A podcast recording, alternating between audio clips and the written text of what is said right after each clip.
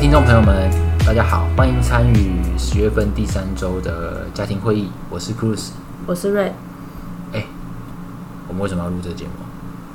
我们就是要记录一下我们一家四口的无聊生活，因为你就是一个缺乏想象力及创造力的人类，然后所以我们的生活非常无聊，你就找点事情做这样子。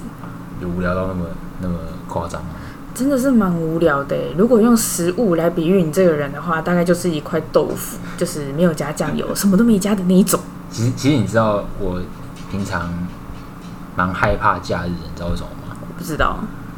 我不知道，呃，听众们有没有跟我一样的困扰？就是你在平日的时候，基本上就是上班嘛，那会有一些工作目标啊什么的。假日的时候呢，你就其实就会好好想要窝在一个专属于你自己的。角落，那看看比赛啊，或者做做你自己想做的事情啊。可是不知道为什么你的另一半呢，他我也不知道那什么心态，反正他就会好像看你不顺眼这样子，然后他就会找很多事情想要冲康你啊，或者是捉弄你之类的，你说是吧？哪是啊？那就是因为太无聊啦！你真的超无聊的，而且你真的也躺在那边，就是躺太久，躺到我觉得你有点腐烂。有时候我经过你旁边的时候，就会发现你身边周遭就会有几只果蝇在那边飞来飞去，我都很担心你会不会这样就没气嘞？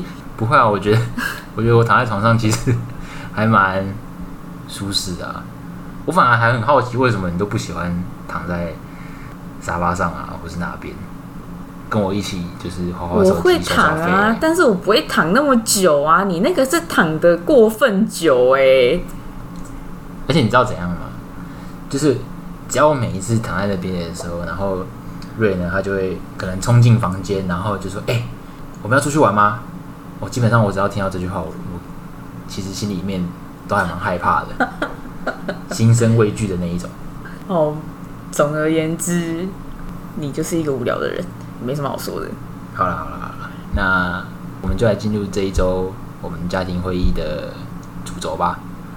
主轴其实也没有啦，我们就闲聊啊啊！因为是第一集，所以我们来讲一下我们结婚的动机。好，其实我们算是新婚夫妻，但其实我们在一起蛮久的了啦。然后就今年才打算要结婚。那至于结婚动机就不明。哎，说到这个，你知道瑞？他一直觉得我的求婚蛮烂的，我想我也想跟大家分享一下我是怎么求婚的。啊，反正基本上我觉得这个就是很凭感觉啊。我那时候去挑婚戒的时候也是一整个莫名其妙，主要的原因就是因为那时候因为我爸妈的感情其实这几年一直不是很好，那我爸就想要挽救一下这段感情嘛，然后于是乎他就请我去去帮他看戒指。捏造的时候老人就是比较内向，所以他就请我帮他去。挑戒指这样子，然后我就说好吧，然后于是乎我就我就去大安区某个戒指的商店里面去挑戒指，这样，然后挑着挑着，我突然内心就有一个感觉，就是哎，那我不要顺便也挑一只求婚的钻戒，然后于是乎呢，我们就我就莫名其妙的买了一只钻戒，而且在买钻戒的时候还发生一件很好玩的事情，就是我们大概在在一起的第三年，那基本上我就。因为那时候我们已经同居了，所以我就把就是薪水的部分基本上都是交给瑞在在做管理这样子，所以基本上我身上的现金是很少的，每个月大概大概就是五六千块吧，就是保持一天大概两百块的零用钱这样，所以我一个月其实身上基本上现金也只有五六千块。啊那时候因为戒指挑一挑，其实还蛮多钱，大概几万块吧，于是我就买了之后呢，基本上就要给他定金嘛。所以我就赶快冲出去那个商店，然后打给我妈。我就我妈说：“哎，妈，你有没有两万块钱可以借我？这样我要买我要买戒指。”然后我妈就说：“她身上也没有，她也拿临时拿抽不出两万块的现金这样子。”于是我想到一个人，大家知道是谁吗？谁？就是我的老板。于是我就在礼拜六的下午呢，紧急打给我老板，跟他说：“哎，老板，我需要两万块的现金，你可不可以借我这样子？”所以基本上，我老板也是我们这段婚姻的一个恩人之一吧。总而言之，他就他就是借了我两万块钱去买了这个戒指，这样子。那当然，我事后还他了。那这大概是我求婚的一个历程。然后又很莫名其妙的是，我求婚的那一天，其实我跟瑞那时候有一点小争执。啊，具体争执的原因是什么，其实我也忘记了，反正也不是什么重要的大事。你也知道，有时候女人就是会因为一些很奇怪的小事就开始屁呀、那哪里奇怪？那一定是很严重的大事。没有，是真的很小很小的事情，屁好无所谓，反正我们就在吵架。然后我记得那时候大概是凌晨的两三点吧，他可能那时候气也比较消了，反正我们就是有一个共识，就是这段争执到这边结束。那于是乎呢，我就去换上了我的战袍，其实也不是什么战袍啦，就是一件衬衫跟西装裤而已。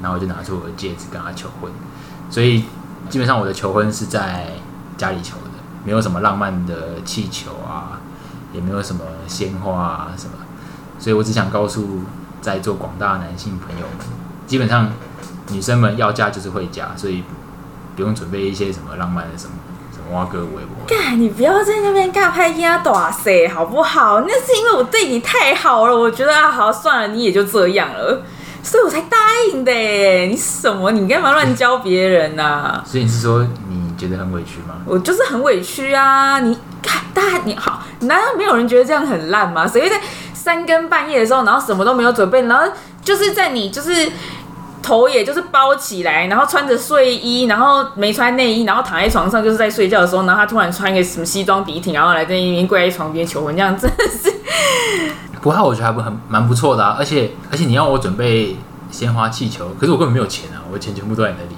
可是你有卡、啊，不是你，你总该就是就是计划点什么？你这个完全没有计划哎，就是诶、忽然想到，然后戒指也是诶、忽然想到才顺便买，干你就是这样子随便的求婚，然后我也就随便的嫁给你了。没有，其实基本上这个我觉得比较像是命运的安排，就是船到桥头自然直的感觉。所以命，所以所以你的命里有了，它自然就会就会成真。然后，其实其实我要说的事情是，当你真的想要呃结婚的时候呢，这个念头就会真的突然跑到你的脑子里面，就像我买戒指这样子。其实我也不是专门要去买我的求婚戒，就刚好因为一个因缘际会之下，就冲动的买了，然后也就冲动的求婚了，然后也冲动的结婚了，这样。所以其实你就只是为了要明年的所得税缴比较少而已啊，并没有为了其他什么事吧？被你发现了，讲到这个，我们结婚就是我们今年在五月的时候登记结婚，可是我们哦年初的时候，其实他就已经跟我求婚了。那那时候就决定说，因为我们也要办婚礼嘛，可是因为我们家里跟就是我们没有什么朋友啦，就是已经没有什么亲朋好友，我们都是活得比较属于那种就过好自己的生活就好了的那一种。然后我们就想说，不然我们两个，然后跟亲朋好友，我们就到那个去办那个海外婚礼，冲绳的海外婚礼。但是今年就是好死不死，就是那个武汉肺炎就越来越严重啊，所以就一直拖，一拖再拖，一拖再拖的，拖到了今年的九月，我们就决定。就是干脆一鼓作气的取消，赶快来完成这件事情，免得一直搁在心上也蛮哎、烦。说到这个，他那个时候旅行社取消的时候，他竟然还要收五千块的定金。对啊，我觉得这真的是超不合，我不知道，我不我不知道这样到底合不合理啦。可是因为就是我们就是除了我们付了两万块的定金之后，然后就什么都没有做哦，礼服也没试，就什么都没有弄。然后到了九月之后，因为就是确定就根本没有办法出国，所以我们就取消了。那他就是扣了五千块的手续费。对啊，然后加上我们也是想要快点把这件事情给了结啦，所以那时候就是想说算了，那五五千块也没关系，赶快把把这件事情给结束掉。反正我们之后就改成婚纱额外拍，然后国内的蜜月旅行。对，后来我们就去了国内的蜜月旅行，而且是上个礼拜才去的。我们安排的时间是五天四夜，那基本上我们是想要安排一个环岛的行程啦。不过后来我们回来之后有讨论一下，就是我们发现如果只有五天的时间的话，环岛好像不是一个很好的选择，尤其是开车环岛，因为大部分的时间你要么就是在开车，不然就是在度假村里面，其实还蛮累的。对啊，可是没有啊，我们这样子还是算是环岛，因为我们是从宜兰那边下去嘛，然后我们第一天就是到了那个，我们第一天就是到花莲理想大地去住一个晚上。可是因为我们第一天的那个有点晚出门了，我们都中午才出门，然后到那边的时候已经是傍晚大概五六点吧。你知道我觉得第一天行程最棒的地方在哪里？怎样？因为我其实我的右脚之前有骨折过，所以我的右脚其实不太舒服。每次开车开长途的时候，右脚就就会怪怪的这样。反正第一天到了理想之后，他们有一个 SPA 的那个服务，于是我们就去做足疗。我们是我真的觉得那个足疗超棒的，他帮我的右脚的压力释放的非常的干净。那他那个足疗是因为他有送那个 SPA 券啊，就是我们去住宿的时候，他柜台有送我们 SPA 券，所以我们才去做的这样。然后我忘记我要说什么了。啊，第二天，第二天，第二天啊，没有没有，我要讲理想大地，它就是它有一个让我觉得很很很有违和感的地方哎、就是因为它你进到这个度假村嘛，因为它算是度假村嘛，对吧？然后进去的时候，它就是这整个度假村都想要营造给你一种就是悠闲啊，比较赶时间啊，就是让你去放松的那种感觉。那它所有的设施啊，跟人员服务什么都很，就是都是这确实是蛮好的，然后也让你有一种悠闲的感觉啊，然后整个造景都很悠闲。但有一个地方就是他们里面有那种接驳车，嗯，接驳车，然后那个接驳车龙葵个小劲哎，就是干整个就是然后赛车还干嘛，就是开的超快的欸。然后我就觉得，哎、你们不是想要营造出一个就是悠闲还干嘛的感觉？然后，然后那接驳车开的超快是怎样，其实真的还蛮可怕。可是那个服务还不错啦，就是你想要，不管你要去那个随叫随到对啊。度假村哪个地方，你都可以直接请他们的人员，然后让接驳车载你去你想要的目的地，这样子。我就觉得那个，而且他等的速度也不会说太太久，所以我觉得它的整个服务是还算很棒的，很不错对。，没错啦，就是大家可以带小朋友去那边，真的是一一个个放松的好地方。对，然后第二天我就一定要来讲一件事。第二天我们就是要去台东，哎、台东嘛，对不对？台东。然后呢，台东就是一定就是我，因为我妈就一直跟我讲说，那个博朗大道哎、超美的，一定要去。然后于是我们第二天的一大早出门，就先到了台东的博朗大道。那有去过的人就知道，台东的博朗大道就是你要你可以租那个斜力车，斜力车吗？那对啊电动协力车车就两个人坐，然后上面有那种雨遮雨棚的那一种脚踏车。然后呢不，是脚踏车诶、它是它就是电动，可是它你好像也可以用踩的吧，因为它是有踏板啊。啊，其实我也不知道。然后，然后那个博朗大道就是一条大道，然后两边就是产业道路，然后旁边两边都是那个稻田，田，对。然后呢，就是有一个人，他的那个，因为他的那个控制的那个能力好像有有点问题，就是库鲁斯他在骑那个脚踏车的时候，我们就是才前一秒那个厂商才跟我们讲说，哎、厂就是店家啦，商家才跟我们讲说，哎、你就那个前面第二条路口右转就是哦。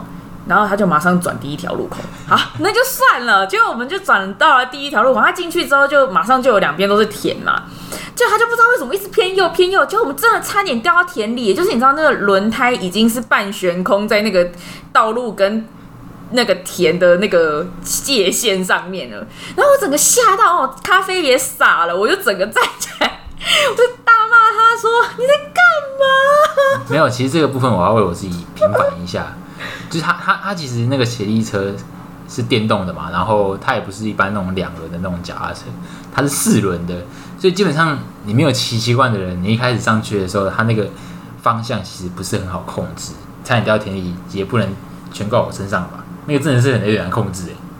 不知道，反正你这个人大概就是特别衰吧。你知道他衰的程度，就是只要遇到岔路，然后二选一，他就绝对会选错的那一边的那一种人。我就觉得真的超厉害。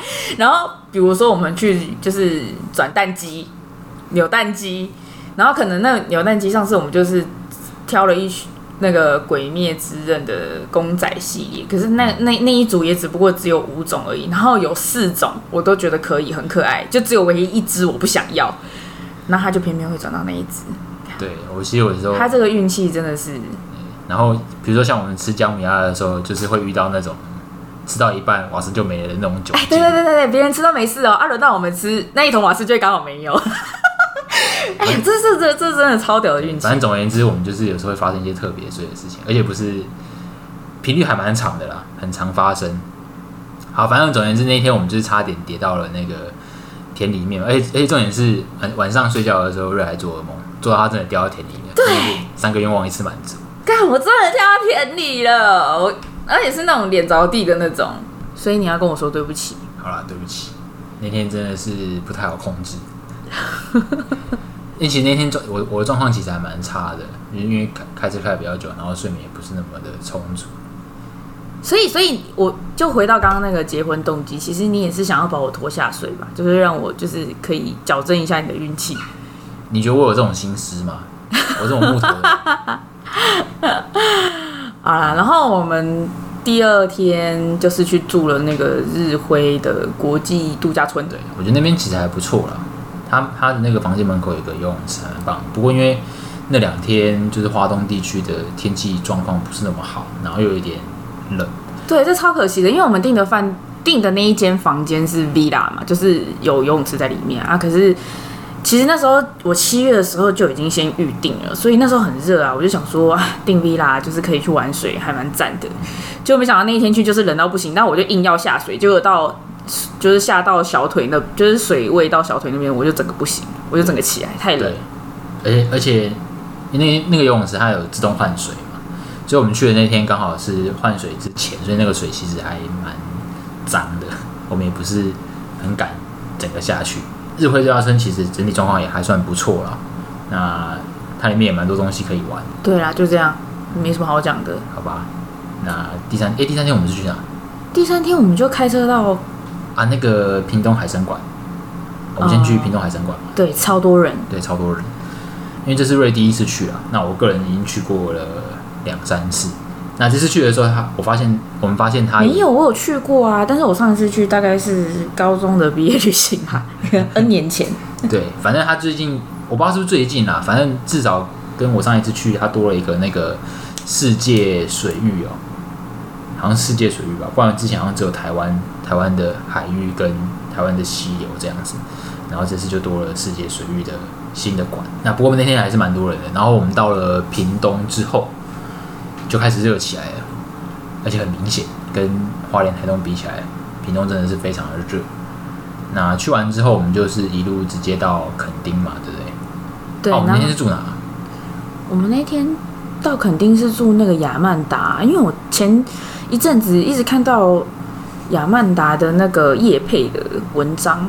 哎，我也不知道是不是叶配，反正就很多人介绍说他那里很厉害，干嘛的？就是因为他整个是摩洛哥的造的装潢，其实也是蛮厉害的。然后大家也知道，就是我我个人也很衰嘛，所以我们在找杨曼达的入口的时候也是找了很久，哦，对，那个路口我们大概就是经过了四五次。五次以上吧，然后才真的发现哦，原来那个大门口就在那里，烦死了。然后因为我们有时候也蛮懒的，所以我们就直接逆向开在人行道上，你不要讲这个啦，这样真的很，就没关系。这样很白目啊！你就是白目儿童。啊，反正我们还是很平安的到了垦丁这样子，然后晚上我们就去垦丁大街嘛，去吃东西。然后因为其实我们两个都蛮爱吃海鲜的，所以我们那天我们就找了一间海鲜餐厅，然后想说要去大快朵颐一下。哎、其实我觉得，因为在因为其实我已经蛮久没有出这么远门去旅游了，我平常都是辛勤的上班，我是一个辛勤的人。然后呢，就会看到很多垦丁的负面新闻嘛，就说垦丁大街就是又贵啊，然后怎么样怎么样的对，然后坑杀游客啊之类的之类的。可是那天我们去吃的那一间，哎、我觉我觉得它收费还蛮合理的啦，还可以，然后态度也不差。对，至少至少价格是透明的啦。所以我们那一次去没有遇到像那个网络上的留言所说的，什么买卤味啊，买完两千多块啊，什么之类的。什么吃完什么一两只龙虾八千之类的，，对，没有。对，然后我们就去稍微逛了一下垦丁大街嘛，然后我们就回饭店去休息。他其实也是蛮感谢 Cruise，因为整路都是他开。其实我也会开车，但是他就不敢让我载，所以他整路就是都是他开。然后我整路也不敢睡觉，我是那个认真负责副驾驶，因为我真的很怕他又给我开到海里。好，那反正我们在晚晚上，我们就是在那个阳台那边泡澡嘛，就他有一个大的阳台，我觉得那个还不错。我们就是买了两三罐啤酒吧，然后我们就边边泡澡边喝酒这样子，过得还蛮逍遥的。第三天，好，那我们第四天就是准备要往就从西半部逐渐往台北回去。所以先走走到台南。对，我们先到台南，然后因为台南刚好有瑞的一个认识蛮久的朋友啦，那也刚好趁这次机会可以稍微聚一下这样子。啊，不得不说我们在台南的时候，我们就去住那个叫什么啊 UIJ，有有有爱街旅馆，那也是还不错啦，但是它有一个很致命的缺点，就是因为我个人是蛮喜欢泡澡的，所以我只要住饭店，我第一个一定会先看有没有浴缸。结果刚好好死不死那间是没有浴缸的，然后更扯的是，瑞呢在订房的时候，他一直订那种两个单人床的那种奇怪的床位，我真的不知道他在干嘛。我就不想跟你睡，不行吗？我就想要有一天我能自己睡一张床，这样子不行了，是不是？啊，做求婚了，然后还要分开睡，那这样干嘛结婚呢？是不是？哎，重点是我们在找那个旅馆的时候，我们也找半天。完全找不到它的入口。哦，对，它那个入口是在巷，它的那个旅馆整个坐落在一个巷子里面啊，然后真的是蛮难找的，要转要转到那个小巷子里面，然后进去才是饭店大厅是对的。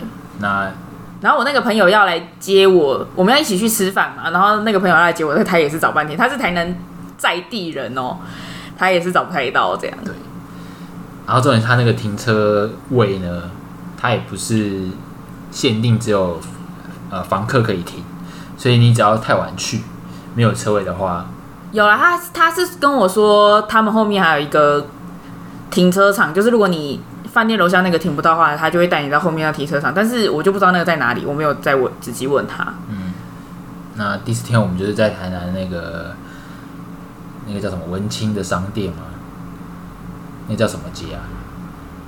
有点忘记了，神农街吗？对，所以神农街，神农街，我们在那边逛一下，然后也去逛了那个安平老街，然后反正就是到处吃吃东西啊，然后走走看，走走看看这样子。那晚上就是跟瑞的朋友一起吃个饭，叙叙旧。对，那间餐厅我一定要说一下，我觉得那间餐厅我觉得蛮厉害，就是它很平价，超平价，一个人才多少？五百多。对，五百多块。可是是吃到饱火锅。然后是那个叫什么鸳鸯锅，然后吃到饱，然后海鲜啊，然后熟食的部分也是蛮多样的。然后我不知道可以讲那个餐厅的名字吗？不要啊。哦，好啦，如果你们有兴趣再问我，就挺不错的，是朋友朋友帮我定位的。对，嗯，第四天其实也过得还蛮自在的啦，还蛮自在的。那第五天我们就是从台南逐渐要。北上嘛，哦，往台北的家。对，然后路途中我就是超超开心，就是因为苦鲁斯说他可以带我到那个台中的中友百货，中友百货去看那个美少女战士的快闪店。对，瑞超爱美少女战士，我超爱美少女战士。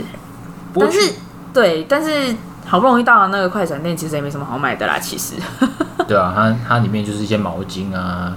笔记本啊，杯垫啊，就是你平常杯子，对，平常可能用得到，但是又用不太到的那种东西，所以其实也没什么特别好讲的地方。然后，因为那时候我们在看 Google Map 的时候，就有发现国道已经开始在塞车了，所以我们那时候是走台六一回来，然后中途呢，我们有去那个新竹山区某一个。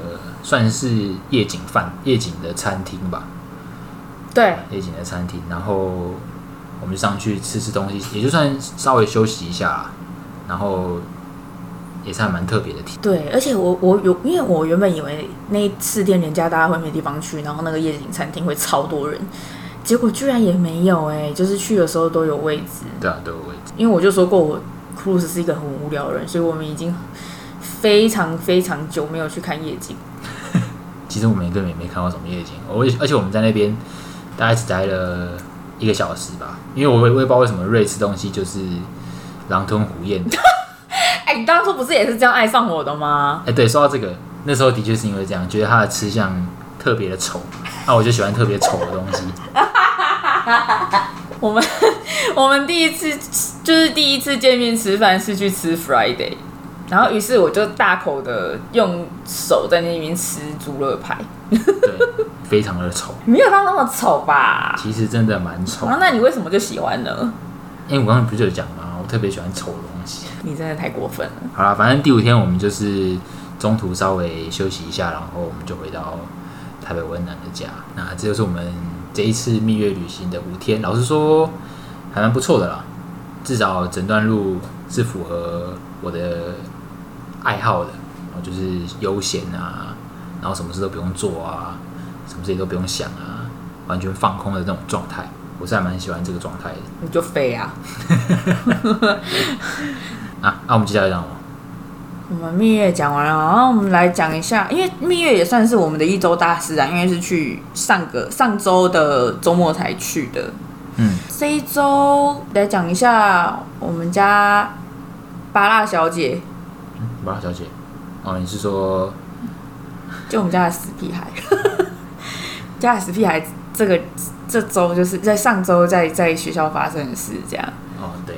他们，他们最近，他们最尤其是数学啊，他们你要先想一下，他现在是小四，小四数学，哦对小四的数学，然后他他们现在学校好像开始，也不算开始啊，应该是行之有年的，就是那种建构式数学啊，然后你们就必须要把每一种横式都写的清清楚楚、有条有序这样子，然后加上他们刚好最近在学那个被乘数、乘数跟积的那些逻辑，那所以我们。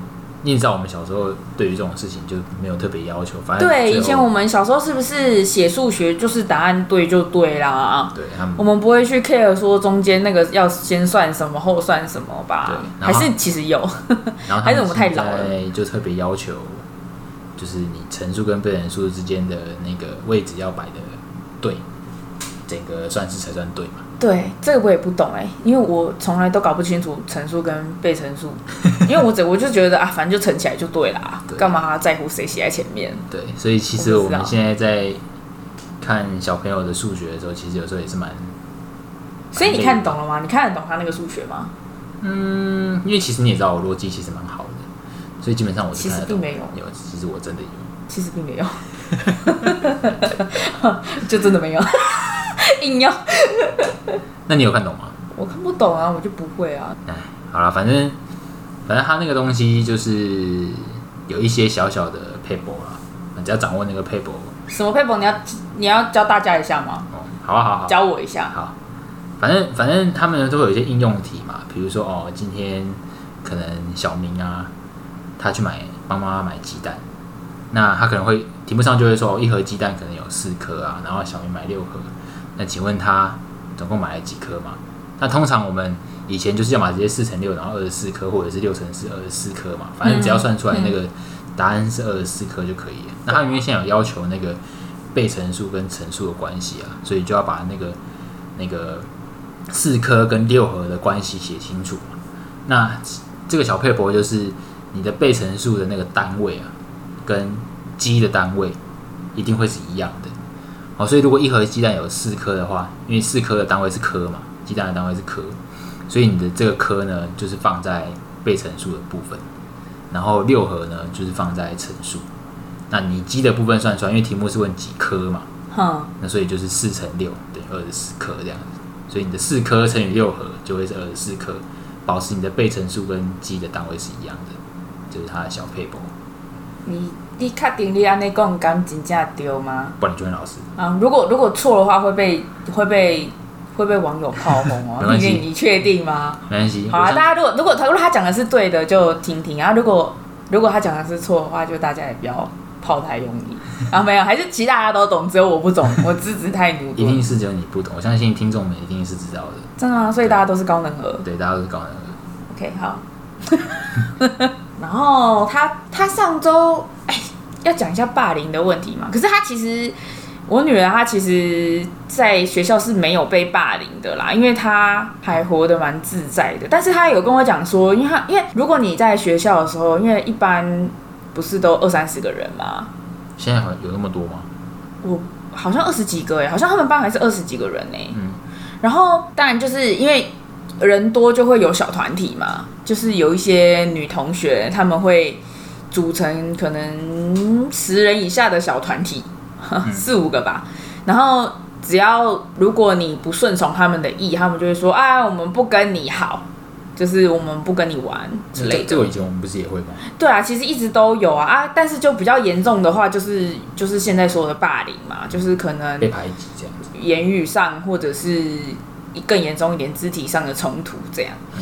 那我女儿她在班上，她也是一个不会加入任何一个小团体的人，然后她就是活得很自己啊，她自己想干嘛就干嘛。然后这些女生就是也有就是想要跟就想要把她就是加入小团体或是跟她玩这样子。那后来好像跟我女儿要了不知道什么东西吧，那我女儿就不给就不从就对了。然后这些小团体的女生的头就说。哦，那这样我们就不跟你玩，我们就是都不要跟你玩，我们这几个人都不跟你玩。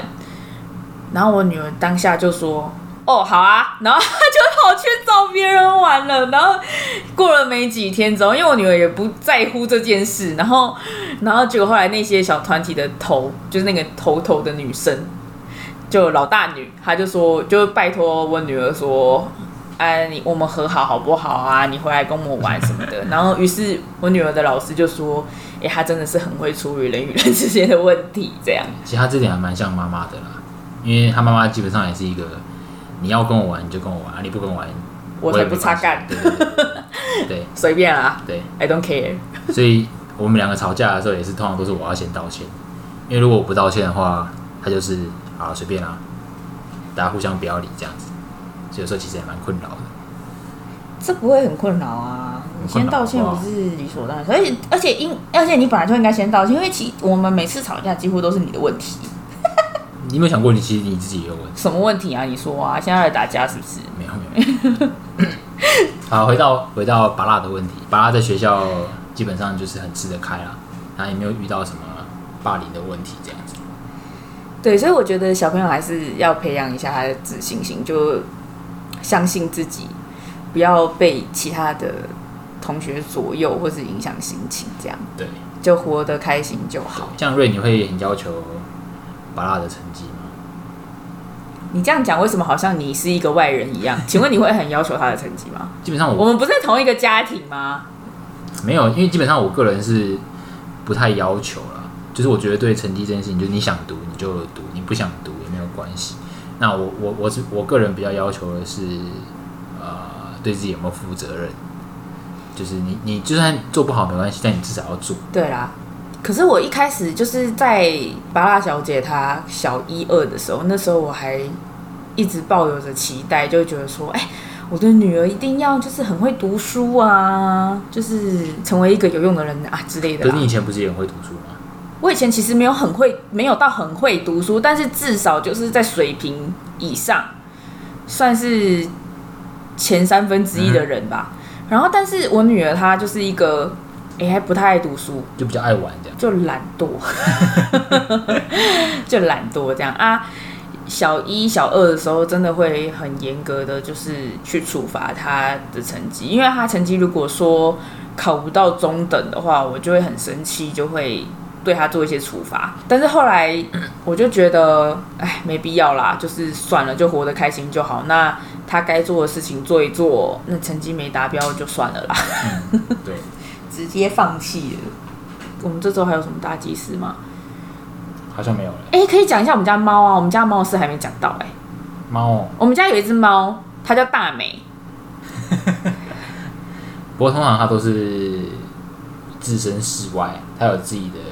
独立的小空间 在哪？在沙发底下。而而且重点是他，他超怕瑞的。只要瑞一从房间走出来，他不管在任何地方哦，餐桌下啊、客厅啊，或是厨房里，他都会瞬间，只要一听到瑞出来的声音，而且瑞走路特别大声，所以基本上，因为通常猫都是那种感觉比较灵敏的动物嘛。你不要讲的好像我虐待动物好吧？你是你是不你是怕大家不知道我虐待动物吗？没有没有，所以所以反正只要他只要听到瑞的脚步声。然后大美不管现在在哪个位置，他都会立马冲到沙发下面。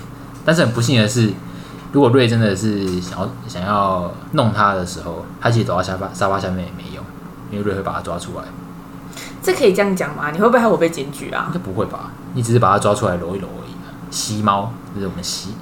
他讨厌被我吸耶，他超讨厌被我吸耶。对，因为我就吸的很不舒服。吸的很不舒服是怎样？把鼻孔撑到最大的来吸。然后呢，他他最近他最近就是 他的生活也是蛮无聊的。然后他上周搭机是应该就是他生平第一次去住宠物旅馆。哦，那家宠物旅馆其实还不错哎。哎，我觉得那个宠物旅馆真的蛮赞的哎。而且其实有件事我一直没有跟你讲，就是我们那我们我们后来去接他的时候，就是我们约完去接他的时候，嗯。大概昨天吧，昨天就大概隔了两三天之后，那个旅馆的老板还有传来跟我讲说，就问我大美的状况怎么样。是哦，嗯，哎，那个老板看起来不像是很爱小动物的人呢。就是如果你是第一眼看到他，你不知道他在干嘛。对，他他有点，因为他就是一个阿给，也没有到那么老啦，他就是一个大。大的男性，大的男性，就是身高比较大，然后然后比较高，然后看起来也蛮，就像普通一般路上的，就有点像中年男子卖菜的阿伯这样。不过不过他他的穿着跟他讲话的方式其实还蛮斯文的。对他他长得不太斯文，但是他做他整个。讲话行为举止，行为其实蛮斯文、蛮温柔的，真的是还蛮有反差。对，而且他那间旅馆还不错的地方是，我不知道是每家旅馆都这样啊，反正他有一个摄影机嘛，就如果你担心他的话，你就可以下载一个 app，然后连进那个摄影机里面。对，然后你就可以随时随地看到你的猫在干啥。对，然后你也可以用摄影机，它有麦克风，然后你可以用摄影机跟你家猫讲话。对，不过基本上每次我们叫它，大美都不太理我们了，它不知道干嘛。对他就是有他自己的事，还有他自己的事业。啊，然后他上周也顺便去剃毛嘛。可是我看过很多人都推广说不要给猫剃毛，哎，就是他们没有必要剃毛。可是不剃毛，那个地板上那个毛就开始很像那个，我帮你们看过那种沙漠那种尘土在飞的时候那个样子，就那个它那个猫毛全部给滚完的时候，就开始那样飘了，看起来不会觉得很烦吗？是蛮烦的啊，可是我不知道，因为因为我不知道，因为网络上会有一些人讲说，哎，猫剃毛之后对猫的健康会有什么什么什么什么的影响，这样啊，其实我也不知道，我我是我自己的逻辑是觉得说，啊，猫剃毛不就是像人类剪头发一样意思吗？可是好像不管是猫还是狗，好像剪毛之后，它们好像会就自信心好像会受影响，就可能觉得它自己特别丑这样。然后我发现一件事情，就是自从它剃完毛，然后从那个。旅馆回来之后，它变得特别爱叫。就以前我可能半夜起来去上个厕所，它可能就是顶多只会叫个一声这样子。然后最近这两天，我半夜起来去上厕所的时候，它通常都会叫个两三声。为什么你半夜都会起来上厕所？抓错重点。那个不是重点，好不好？哦，我不知道。可是它，我觉得它它是那个英国短毛猫。可是英国短毛猫虽然叫做英国英国短毛猫，它的毛又不是那种真的像。一般外面的野猫那种那种短，它就是稍微还是长一点啊。对啊。然后它没有剃毛之前，它的动作好像没有那么溜俩哎。然后剃完毛之后，感觉它整个轻盈起来，它跳比较高哎。或许吧，但是哎，我也不知道，反正我们再观察看看好了，看它看它之后会不会有什么奇怪的反应。因为毕竟大美也是我们第一次养，虽然也养蛮久了，应该有养一年。两年了，它都两岁，你怎么了啦？两年了吗？对呀。它不是去年五月来的吗？前年哦，拜托，你那跟他相处多久你都不知道，很扯哎。